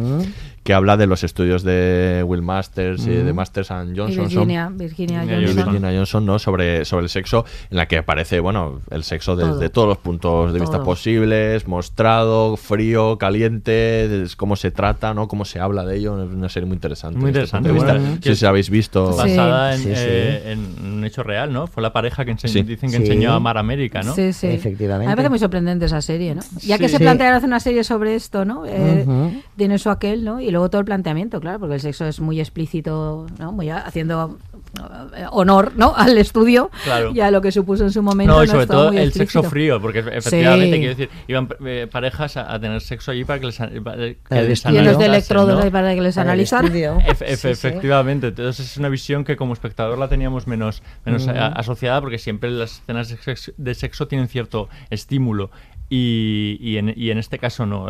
Era una serie un poco complicada porque te, te- te costaba empatizar con, con los, con los protagonistas, eran como demasiado fríos, sobre todo, Sobre todo el. Masters. Sí. Y a mí me, me- me costó, pero era Mm, muy interesante, ¿no? Sí. La- Pero la realmente este señor es que era muy frío. Sí, debe Sí. ser, ¿no? No, y luego, Es es, decir, perdona, di. No, no, que hicieron un traslado bastante fiel ¿eh? de lo que fue la historia de esta pareja. Y de este señor y del talante de este señor. Yo creo Sí. que de no haber sido tan frío no habría podido hacer lo que hizo. Claro. Claro. No, claro, es que la parte interesante es, bueno, aparte de ver todo esto, ¿no? La- ese tratamiento como científico del sexo, es claro, lo- como luego eso sí que acaba afectando a todos los protagonistas. Es decir, esto no pasa, pasa por el cuerpo y por el deseo, no hay manera de que eso, esto no es analizar bacterias en una, en un microscopio, ¿no? Y entonces cómo afecta a su vida personal, cómo le obliga a ella a plantearse cosas, cómo le obliga a, él a, pla- a todos, incluso a los que intervienen en los experimentos, porque obviamente el sexo, por más que queramos, esto nos construye y entonces es Efectivamente. y yo creo que eso es lo más interesante de la serie y la serie va ganando mucho ahí. Bueno, a mí, a mí me gustó mucho desde el principio, pero es verdad que luego, como vemos cómo afecta a la relación con su mujer, cómo... Claro, todos se van planteando cosas, las parejas que acuden a algunas, ¿no? La, no sé. Bueno, e- son- ellos mismos, Ellos mismos, claro. entre ellos. Claro, Sí, es claro, que el sexo siempre revoluciona, Claro ¿eh? que revoluciona. Siempre Y algo ahí que están experimentando constantemente con cosas es inevitable, ¿no? Es muy interesante. Y luego visualmente es muy interesante, narrativamente cómo está colocado, claro, donde son tan importantes las escenas de sexo. Aquí sí que no es gratuito de ninguna de las maneras Claro. que se pueda pensar, porque es muy importante verlas. Es decir, no bastaría con saber que se están haciendo los Claro. experimentos. No bastaría con tenerlo en off o con mostrar solo el rostro y tapar lo demás. Hace muchísima falta que veamos eso, ¿no? Que veamos el, eh, el sexo y todo lo que hay alrededor. A mí me, a mí me parece muy coherente todo el, el planteamiento de la serie ahí porque, porque es preciso, ¿no? Es preciso. A mí me pareció, a mí me pareció una, una serie bastante exitosa, de hecho tuvo una audiencia muy alta y sobre todo para los que sí que habíamos leído el previo, ¿no? Eh, ver que, que hicieron un trabajo de representación y de reproducción muy fiel. ¿eh? Sí. Eso es Eh, interesante, ¿no? muy, Porque, muy fiel. hombre, es que ya el tema en sí, yo creo que no hace falta adornarlo mucho, ¿no? Es como... Sí, pero que podían haber metido, vete a saber qué, ¿no? No, no, no, está muy conseguida. Mm.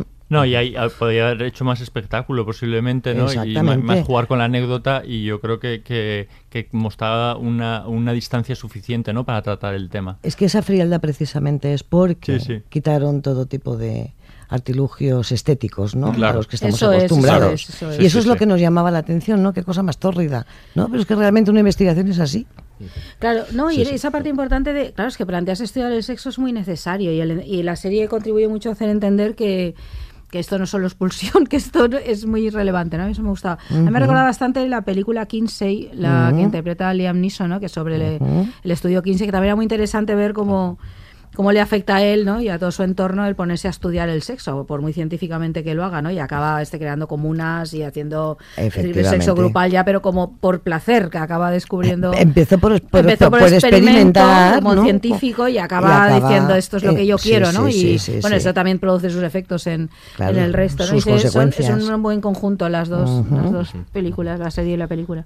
Yo siempre reivindico mucho la serie de Tell Me You Love Me. Ah, Em, No sé serie. si, si, si- si la habéis visto, tiene una sola temporada en HBO y también el sexo es, es vehicular, ¿no? De toda la, eh, la serie son tres parejas y su relación problemática con el sexo, ¿no? La pérdida del deseo, el sexo simplemente como modo para procrear y el sexo para utilizarlo para conocerse, ¿no? Y las, las, las tres parejas me parece que es una, una visión muy, muy Y interesante. la terapeuta.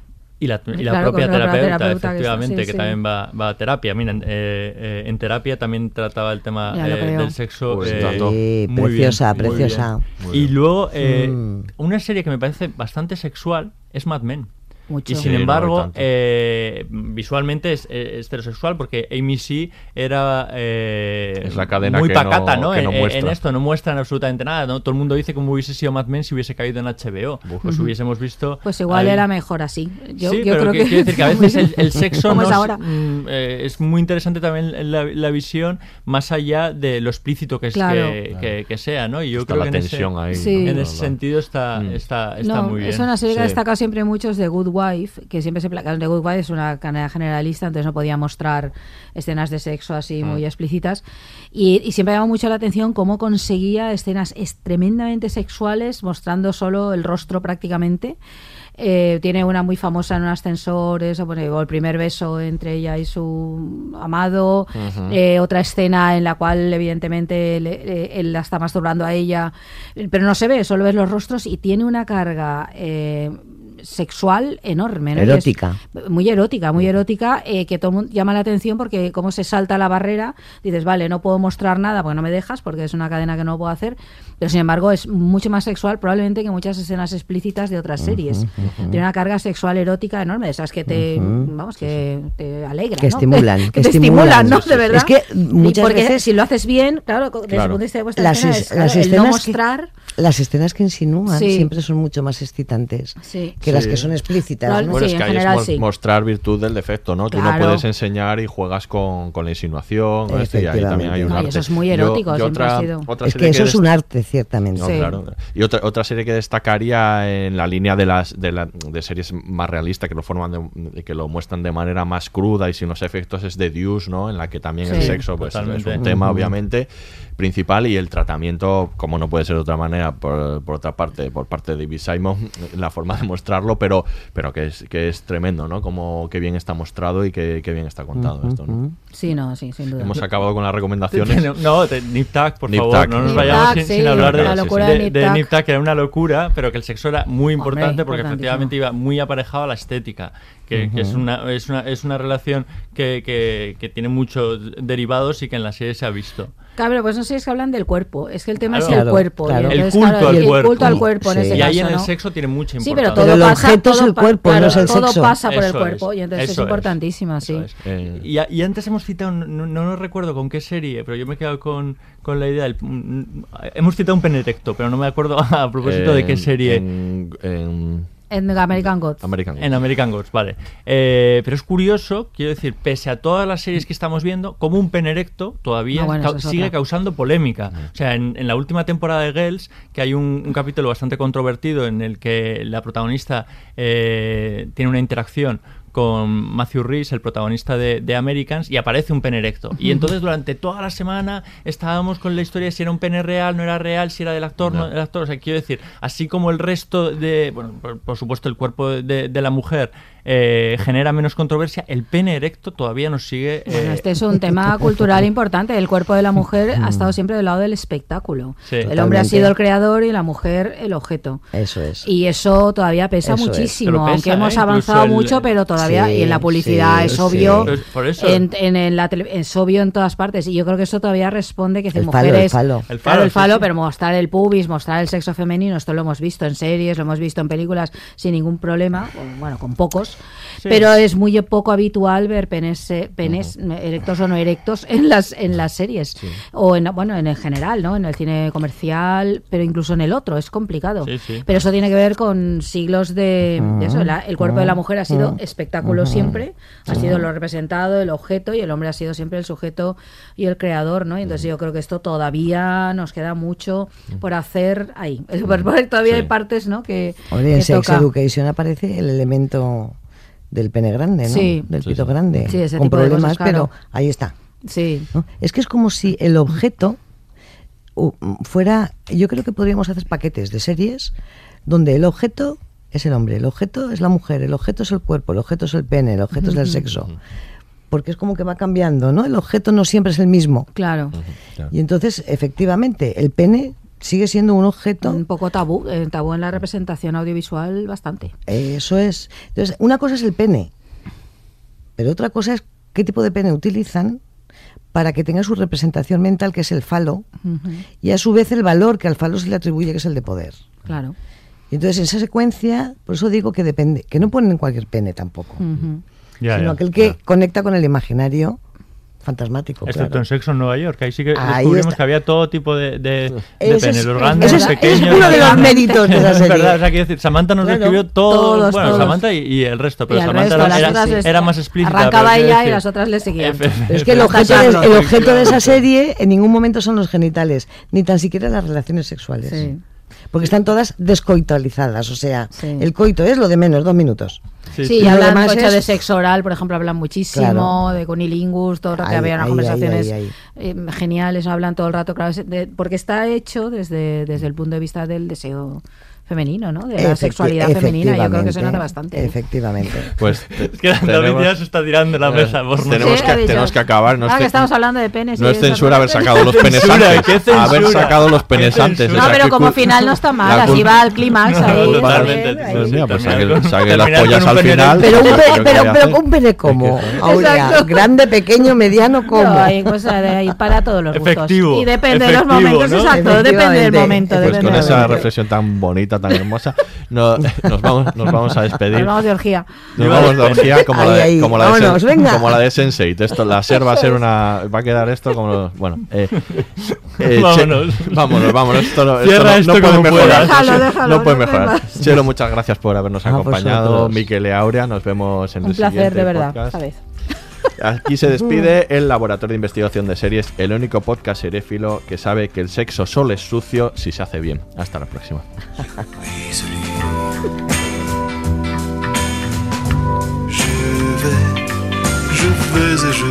Todos los episodios y contenidos adicionales en podiumpodcast.com y en nuestra aplicación disponible para dispositivos iOS y Android. Je vais et je et je me